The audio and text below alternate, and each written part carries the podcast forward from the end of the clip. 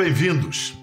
Não é o bárbaro que nos ameaça, é a civilização que nos apavora. Essa bela citação de Euclides da Cunha pode bem vir em socorro ao convidado dessa noite da próxima vez em que for chamado de bárbaro, subversivo ou invasor. Não se pode negar que ele ajudou, sim, a erguer arraiais de canudos modernos construídos não sobre o chão rachado dos sertões, mas nos tristes vazios das grandes cidades. Mais uma vez, às margens da lei. Filho da classe média alta, pais médicos, até a adolescência parecia só se preocupar com o Corinthians. Aos 16 anos, engajou-se no movimento estudantil, encontrou sua vocação de militância. Com 18, largou a vida aburguesada na capital paulista para morar num acampamento em Osasco passou a fazer parte do MTST, Movimento dos Trabalhadores Sem Teto. Em pouco tempo virou seu líder, a cara do grupo.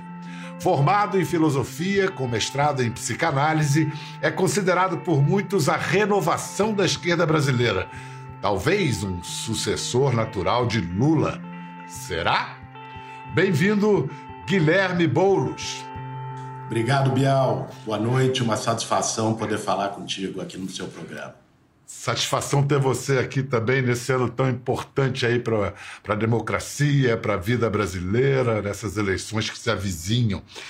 Mas voltando um pouco ali, de volta ao passado, sua vocação para a militância, para a política, veio de berço? Você foi. Seus pais incentivaram, fizeram a sua cabeça desde criança, não?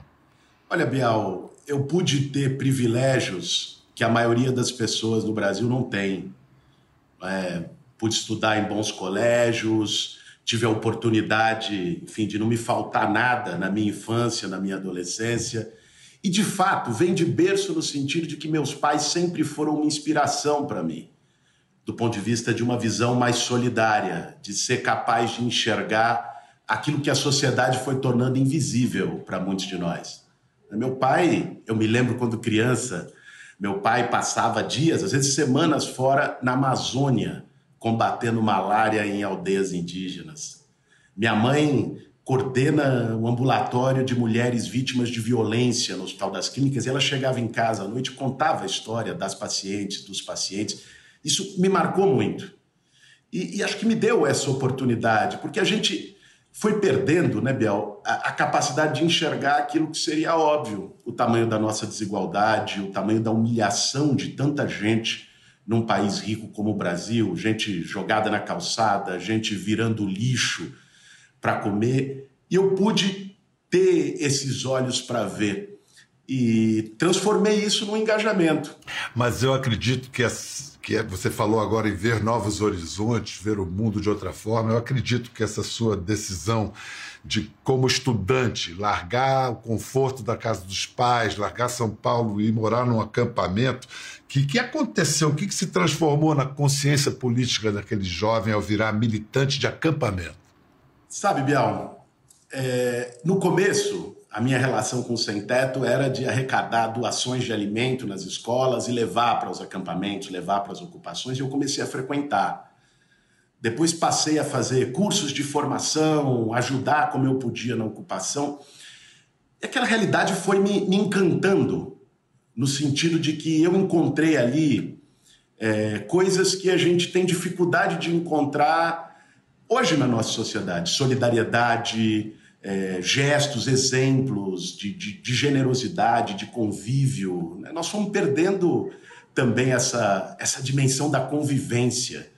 Né? E, e, a ocupação tinha isso, eu vi muita legitimidade, muita verdade naquela luta. E achei que a forma mais coerente como eu pudesse expressar isso era viver. E fui morar numa ocupação em Osasco, com 18 anos, e nunca mais saí do movimento. Estou há quase 22 anos no MTST. Será que não seria um movimento semelhante àquele que o, o Mano Brown, naquele célebre discurso no final da campanha do Fernando Haddad, é, urgiu, quer dizer, é, é, convocou a esquerda a fazer esse movimento, a voltar, a sair de sua bolha. A academia que é parte vocal da esquerda brasileira, vive numa bolha, está precisando passar um tempo num acampamento para falar com o povo, para ouvir o povo? Olha, eu não me coloco, Biel, como modelo, como exemplo para ninguém. Seria muita arrogância dizer o que eu fiz, todo mundo tem que fazer. As pessoas constroem suas trajetórias de vida e, e a forma que elas encontram para dar sentido também às suas próprias vidas.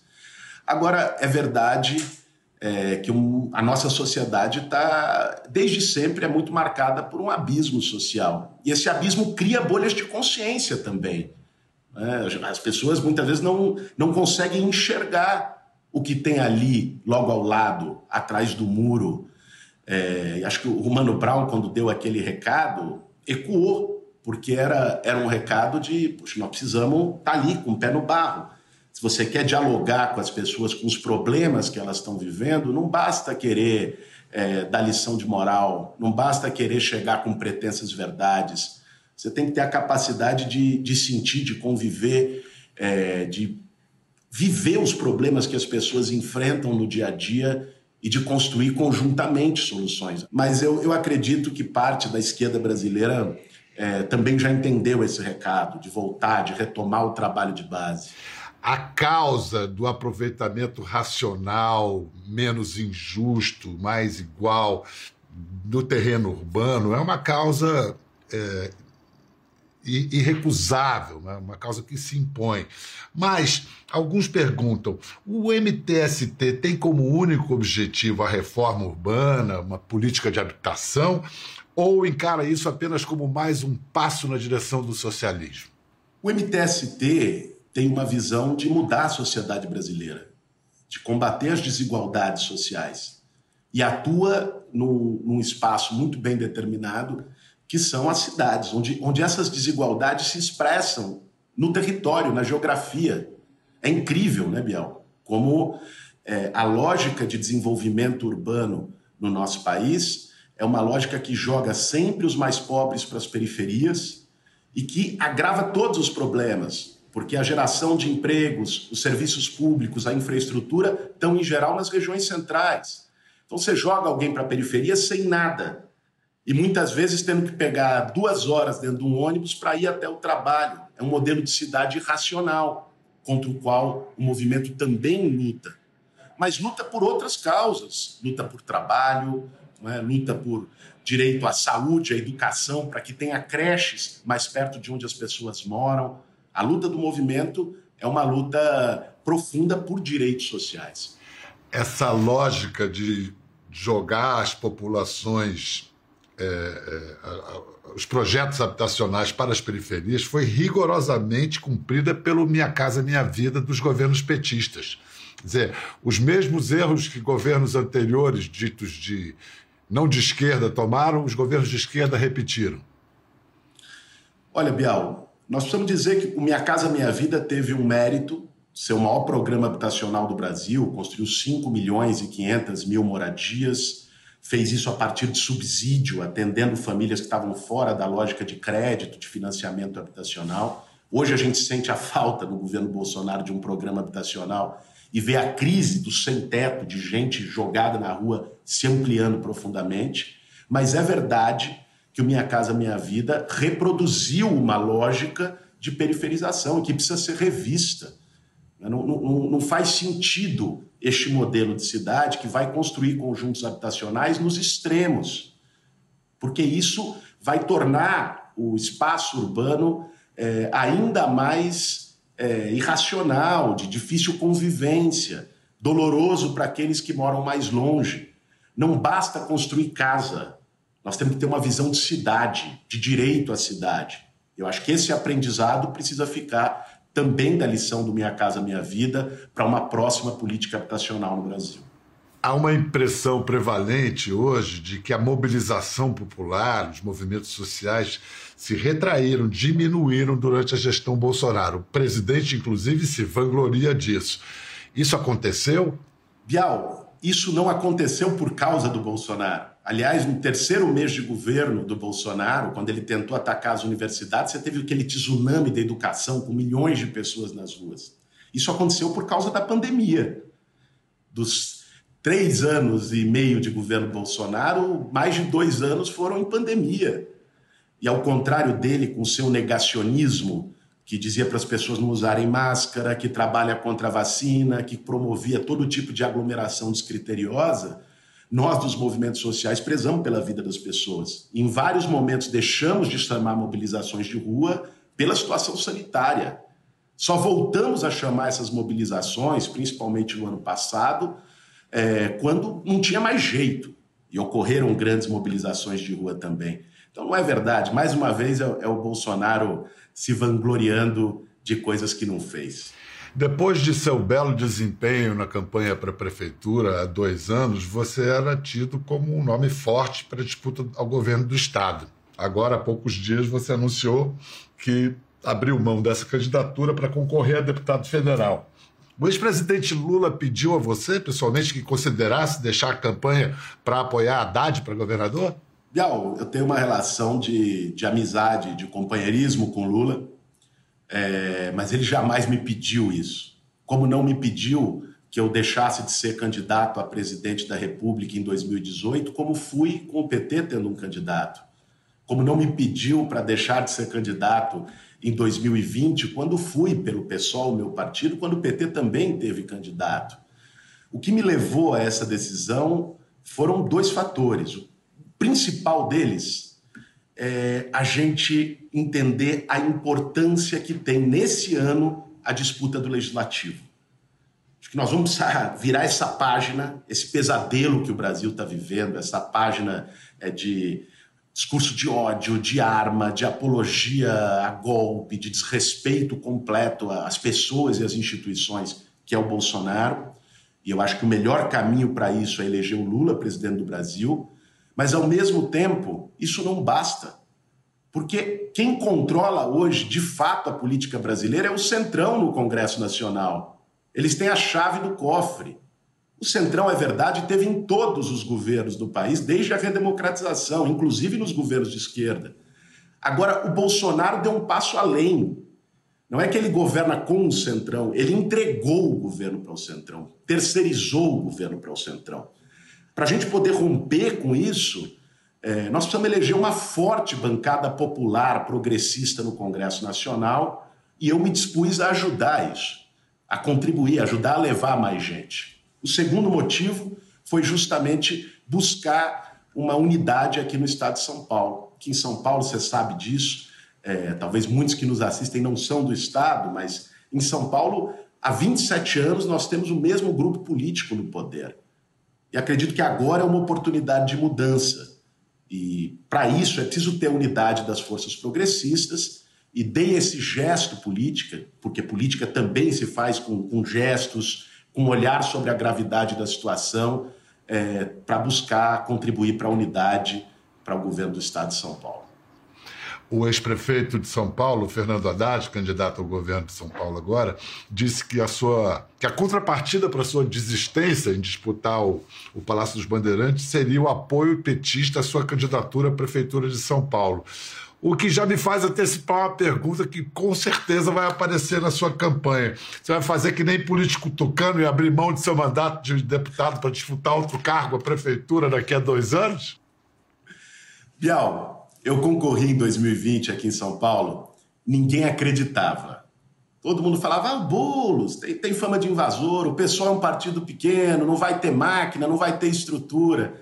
Nós chegamos ao segundo turno com 17 segundos na televisão. Fizemos uma campanha bonita, esperançosa, que mobilizou muita gente na cidade. É, isso, naturalmente, coloca um debate para a sucessão em 24. Agora, 24 precisa ser discutido em 24.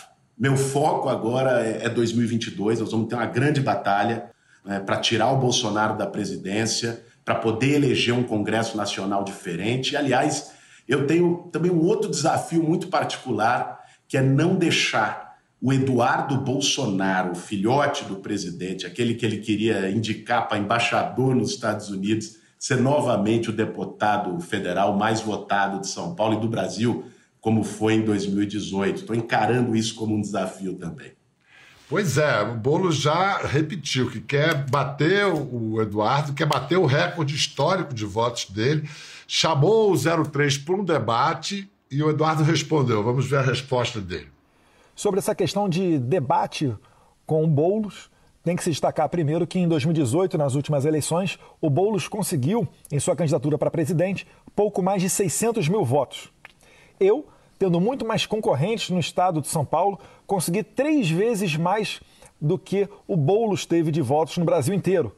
Isso já diz muito sobre o que a sociedade espera de um parlamentar. Mas, como se isso não bastasse, tem também o um aspecto moral. Eu não posso perder meu tempo e descer ao nível de Guilherme Boulos para debater com ele, que é um conhecido que é conhecido por ser um invasor de terras. Então, o trabalho parlamentar é um trabalho sério o que a população deseja, ela expressou em 2018 com a eleição do Bolsonaro, que justamente tem acabado com esses movimentos criminosos, através do corte de dinheiros para a ONG, flexibilização do acesso às armas de fogo e também a entrega de títulos de propriedade, o que tem esvaziado movimentos como o MST e o MTST do Guilherme Boulos, que são movimentos é, similares. Considerando que essa foi a réplica do 03, qual é a sua tréplica, candidato? Olha, Bial, eu fico impressionado com a disfarçatez que o Eduardo Bolsonaro, vulgo Bananinha, assim ele é conhecido em alguns espaços, de querer chamar alguém de bandido, de criminoso. Essa é a turma, Bial, que está envolvida com rachadinha, com Queiroz, com milícia. O irmão dele comprou uma mansão que não explicou até hoje de onde veio 6 milhões para comprá-la.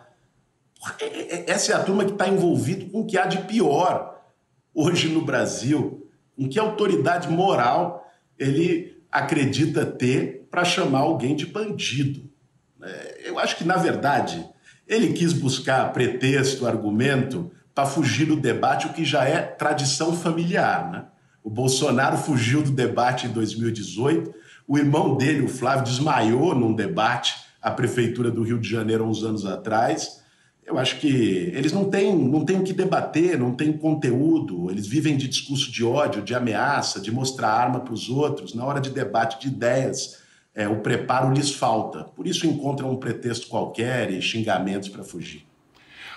Mas o 03 teve 1 milhão 840 mil votos. É voto para Chuchu. O que lhe dá confiança que, vai, que você vai poder bater essa marca? Ou basta você ter mais votos que ele? Não, primeiro, eu, eu, eu acho que ele não repete essa marca. Aquilo aconteceu na eleição de 2018, que foi muito atípica, né, Bial? O clima daquela eleição é, era um clima venenoso, era um clima de muito ódio. E ele foi, óbvio, ninguém sabia quem era ele. Aliás, ele é candidato por São Paulo sem ser de São Paulo. Ele foi na onda do Bolsonaro. Essa onda refluiu, essa onda não existe mais. Eu não acredito que ele vá repetir essa votação. Eu acho que o Brasil hoje que vai pautar a eleição de 2018, de 2022, vai ser muito diferente do que pautou 18. Vai ser a desigualdade social que foi aprofundada, vai ser o país que é um dos maiores produtores de alimento do mundo ter voltado para o mapa da fome, ter gente na fila do osso. Vai ser é, eles que fizeram todo um discurso em relação à corrupção, tem que se explicar, até quilo de ouro é negociado para ter verba no Ministério da Educação. Então, a gente vai ter muito mais condições de emplacar nessa eleição um sentimento de esperança e não um sentimento de ódio que eles representam muito bem. Uma pergunta que é política e, e um pouco pessoal também. Qual é o tamanho do sapo engasgado na sua garganta para votar em Alckmin para vice-presidente? Ou você vai perguntar para ele onde estava o dinheiro da merenda? Isso eu já tive a oportunidade de perguntar, Bial, em 2018. Várias vezes. Num, num é. debate, em várias ocasiões. É, fizemos enfrentamentos duros, dos quais eu não retiro nenhuma palavra. É, já tive a oportunidade de dizer publicamente, de dizer ao próprio Lula, é, que, eu, que eu acho que o Alckmin traz um simbolismo negativo para a chapa. Que eu acho que o Alckmin é, representa, nos governos que teve aqui em São Paulo, um ataque a trabalhadores, a servidores públicos. Eu fui professor de escola estadual durante o governo Alckmin, aqui, Bial, aqui em São Paulo. faltava tudo, além do desrespeito, do salário baixo, faltava tudo nas escolas. O despejo do Pinheirinho foi feito durante o governo Alckmin.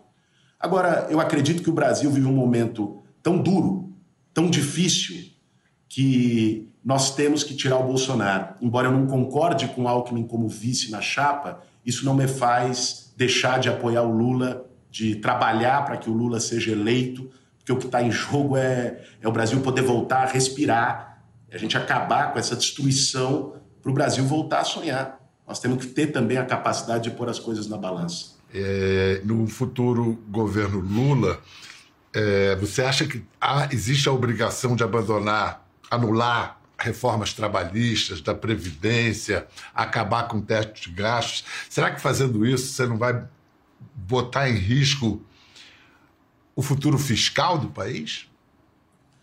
Vamos lá, Bial. É, o teto de gastos foi feito em 2016 pelo Temer, depois de um golpe parlamentar que nós tivemos no Brasil.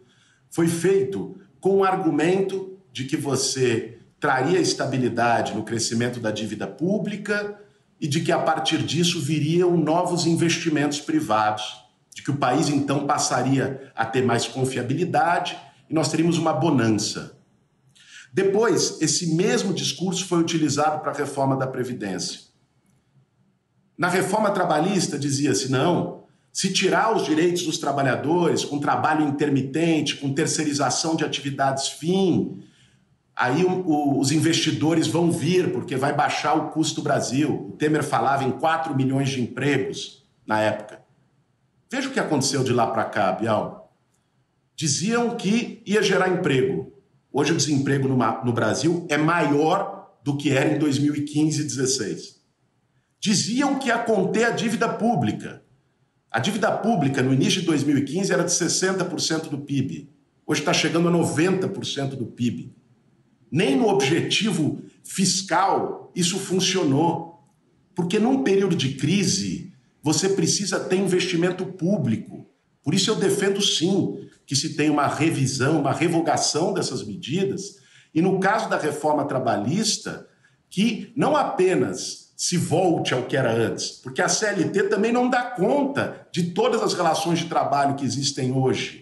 Pesquisas já mostraram a opinião da maioria do povo brasileiro, Datafolha fez uma delas recente, sobre a reforma trabalhista. A maioria do povo brasileiro é contra a reforma trabalhista que foi feita. Você veja o teto de gastos. É importante a gente mencionar, Biel, porque também, se não fica naquela caricatura de que a esquerda é irresponsável fiscalmente e tudo mais. Veja, não existe nenhum modelo fiscal próximo ao teto de gastos no mundo que congele investimento público por 20 anos e amarre a capacidade de investimento do Estado. Você já tem, inclusive, regras fiscais. A regra de ouro é uma delas, a lei de responsabilidade fiscal é outra delas. Nós não defendemos que não existam regras fiscais para que se não tenha responsabilidade fiscal. É preciso ter, mas a responsabilidade fiscal não pode significar irresponsabilidade social. E é o que ela significa nesse último período com teto de gastos. É admirável você já ter percorrido essa trajetória política, social e existencial e você vai fazer 40 anos, né? Você é muito jovem, faz esse 40 ano, anos. Esse ano. Você faz agora em junho, né? Em junho. E há, e há quanto tempo você é casado? Eu tô casado há 13 anos, Bial, com a minha companheira Natália. Pois é, vocês acho que se conheceram na luta, no movimento, no acampamento. Foi uma, uma história de amor que começou como paixão política? Foi um pouco, porque a gente sempre compartilhou os mesmos ideais, os mesmos sonhos. A gente se conheceu, a Natália é militante do MTST também, militante do PSOL, hoje inclusive preside a Fundação Lauro Campos Marielle Franco, que é a fundação do PSOL. É, a gente se conheceu na, nas trincheiras, na batalha, e nos aproximamos, nos gostamos, nos apaixonamos. Temos duas filhas que, para mim, é, representam demais né? É aquele momento em que você sai da dureza da vida política, que é conflito, é bola nas costas, é problema. Está... Aí eu chego em casa e encontro a, a Sofia, a Laura. Sabe, é um. Você, você tira um, um, peso do ombro. É... Eu, pô, essa é minha família. E, e, e, foi. A gente, de algum modo, minhas filhas também cresceram nesse ambiente, sabe? Da, da luta. Sofia é uma coisa, coisa. Papo de pai orgulhoso, tá? Por favor. A, a, a, a Sofia, uma vez, a gente estava viajando para o interior, aí paramos num, numa padaria para comprar um negócio e tinha um, um homem jogado na rua, em situação de rua e ela falou: pai, compra alguma coisa para ele. Eu perguntei, compramos um salgado, uma água. E aí a gente seguiu a viagem e começou a chover. E aí a Sofia começou a chorar no carro. Eu falei: o que, que é, filha? O que, que aconteceu? Ela falou: poxa, agora ele deve estar tá molhado. Porque não tinha todo, não tinha lugar para ele. Aí, bom. É, é, é, é, essas coisas também, eu, eu, adoro ser pai, mudou minha vida também. Assim como o movimento me deu um aprendizado incrível e mudou minha vida, a paternidade também. Você precisava ver como a sua expressão, na hora que você começou a falar de suas filhas, como desanuviou, como mudou a sua, a sua cara de, de guerreiro, né? Deu uma. É, realmente é, uma, é, é o que dá sentido né, para a vida. Agora, é, fico imaginando você é muito provável, mais que possível, que você se eleja. Fico imaginando você chegando a Brasília, naquele teatro do parlamento, você está preparado, porque é um teatro. A política diz, é um teatro que o que a gente vê no palco não é necessariamente o que se decide, é nos bastidores que a coisa anda. Qual a sua expectativa em conviver com seus adversários fidagais ali do lado, civilizada e da maneira mais exemplar possível? Olha, Bial, primeiro tem que ter muito estômago. Eu tô, tô preparando meu estômago já, porque ali você vê cada coisa que é de, de quebrar a cara. Mas eu, eu me sinto preparado para esse, esse desafio, porque eu acho que o parlamento, da mesma forma que tem todo esse aspecto viciado, negativo, de uma política de conchavo, envelhecida. É, o parlamento é um espaço de grandes decisões. E nós precisamos disputar esse espaço.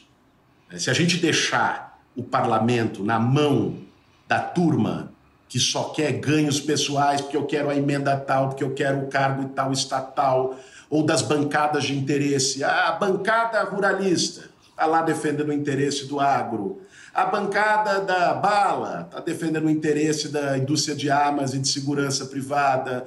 Sabe, a bancada das empreiteiras. Pô, tá na hora de ter uma bancada do povo naquele espaço. Tá na hora da gente ter uma bancada que tenha sem teto, que tenha sem terra, que tenha indígena, que tenha a cara de diversidade do povo brasileiro. E, e esse projeto me, me anima, me empolga. Você, por acaso, assistiu um, um belo filme é, eu acho que a, a, ocupação em si não tinha nada a ver com o MTST, mas um filme sobre chamado Cine Marrocos, um filme sobre a ocupação que teve no Cine Marrocos. Chegou a ver esse filme? Assisti, sim, assisti. O que, que você acha? Eu acho uma obra de arte extraordinária. Não, eu acho incrível. Existem vários filmes, Bial, feitos em ocupação. O Cine Marrocos foi um deles. Um dos meus esforços, Bial, uma das minhas missões na política, porque para mim é isso, cara. Sabe, você vê a política brasileira, muitas vezes eu entendo as pessoas que foram para uma linha de antipolítica, falar ninguém presta, é tudo igual, porque muita gente na política, e quando você começa a conviver, você vê mais de perto, tá lá por si. Tá lá por um projeto pessoal, tá lá para manter privilégio. E, cara, para mim a política faz sentido para realizar coisas, para fazer o que a gente acredita, por um sonho, por um ideal. E uma das minhas missões nisso é, é poder mostrar para as pessoas o que, que é, o quão digno, o quão verdadeiro, o quão legítimo é, é o caminho dessas pessoas que fazem a luta por moradia. É, eu quero terminar com umas imagens do Cine Marrocos e lembrar que na Constituição o direito à moradia está estabelecido como um direito social nos artigos 6, 7 e o artigo 23 cita como competência comum da União, dos Estados, do Distrito Federal dos municípios, promover programas de construção de moradias e a melhoria das condições habitacionais do saneamento básico. Muito obrigado, Guilherme Boulos. Obrigado por ter aberto um espaço na sua agenda, que imagino que está muito cheia. Boa sorte, tudo de bom. Obrigado, Bial. Satisfação falar contigo. Boa noite para você e para todo mundo que assistiu a gente. Vamos ver um pouco das cenas do Cinema Rocks. Até a próxima. Foi aqui, seu moço, que eu, Mato Grosso e o Joca construímos nossa maloca. Mas um dia nós nem pode se lembrar. Chegou os homens com quê? Com as ferramentas. O dono mandou reocupar. Peguemos todas as nossas coisas e fomos pro meio da rua apreciar a demolição. Eles chegaram. Que tristeza que eu sentia, cada talba que caía. Quer ver as fotos e vídeos que comentamos aqui? Entre no Globoplay, busque a página do Conversa e assista o programa na íntegra. Até a próxima. Razão, nós arranja outro lugar. Só se conformemos